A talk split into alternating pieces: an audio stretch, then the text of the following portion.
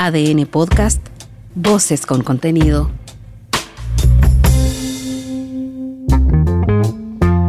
Hola, soy Mauricio Hoffman y este es Punto Aparte, un espacio de análisis sobre las noticias en las que vale la pena detenerse y dar una segunda mirada.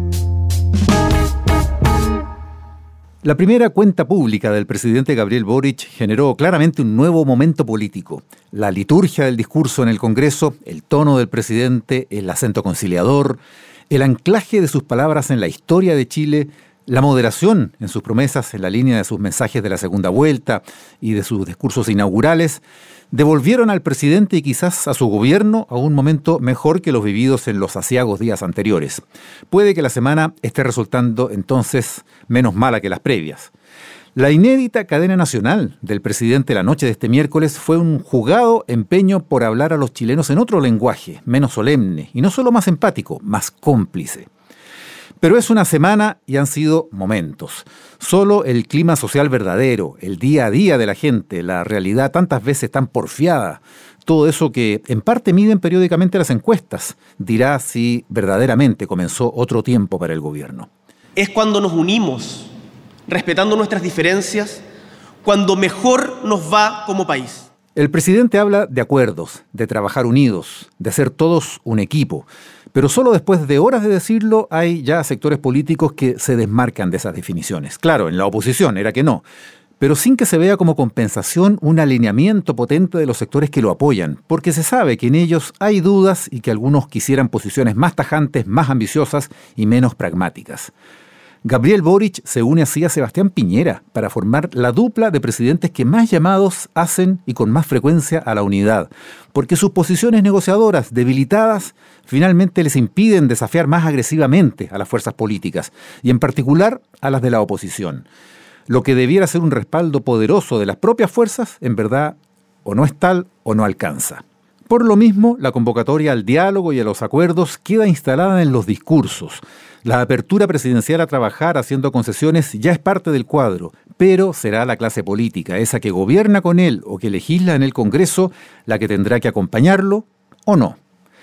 También por lo mismo es que los proyectos y reformas vuelven a plantearse en términos abiertos y no definidos, como disponibles para ser modificados y no como apuestas hasta el final por cambios fundamentales, a conseguir en plazos que estén a la vista.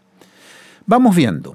Viene este mismo mes la reforma tributaria, pero no se sabe en cuántos proyectos va a estar dividida, en qué magnitudes exactamente van a cambiar, qué impuestos específicos, en qué plazos van a ejecutarse qué cambios, cuándo va a estar todo en régimen. Por experiencia sabemos que podemos estar lo que queda de este año y todo el próximo discutiendo los cambios impositivos. Y eso determina casi todo lo demás, que depende de la eventual mayor recaudación fiscal que se busca con esa reforma.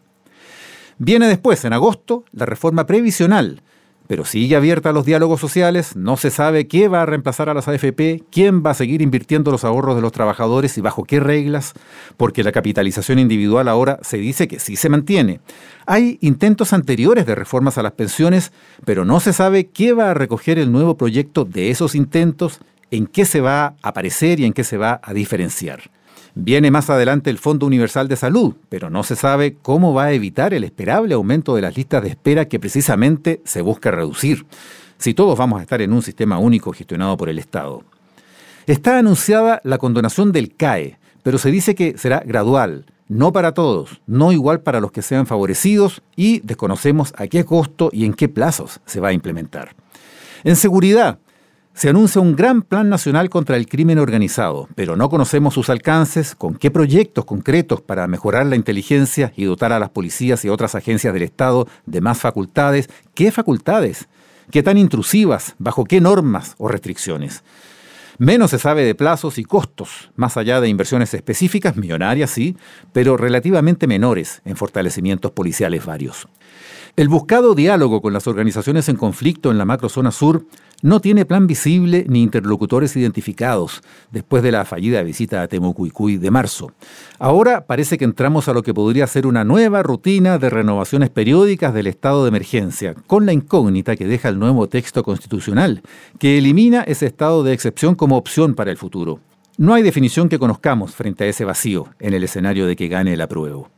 La cuenta pública del presidente Boric se hizo cargo de estos y otros temas porque fueron aludidos y es posible que haya generado al menos por ahora un ambiente favorable a los acuerdos. Pero más allá de su voluntad, veremos cuántas voluntades más se suman a esa disposición al diálogo. La prioridad de los temas de seguridad se levanta con fuerza, pero cada nuevo portonazo, cada homicidio que vuelva a ser reportado por los medios, cada nuevo atentado en el sur pueden ir desdibujando esa prioridad. Los esfuerzos para contener la inflación están ahí, con multimillonarios desembolsos del Estado en ayudas, en subsidios, en el mercado, por ejemplo, de los combustibles. Pero esos mismos combustibles van a seguir subiendo y más por mucho tiempo, junto con los precios de todo lo demás, por varios meses. También ahí hay un riesgo determinado por el día a día de las familias, para las cuales las medidas paliativas van a perder significado si no hay cómo llegar a fin de mes. En tiempos que además son duros y belicosos en el mundo, la tiene difícil el gobierno y el presidente. Confiemos en nosotros, los llamo, los invito a confiar en nosotros, a confiar en nuestras posibilidades. Tenemos una oportunidad histórica y tengo la certeza de que cumpliremos esta tarea.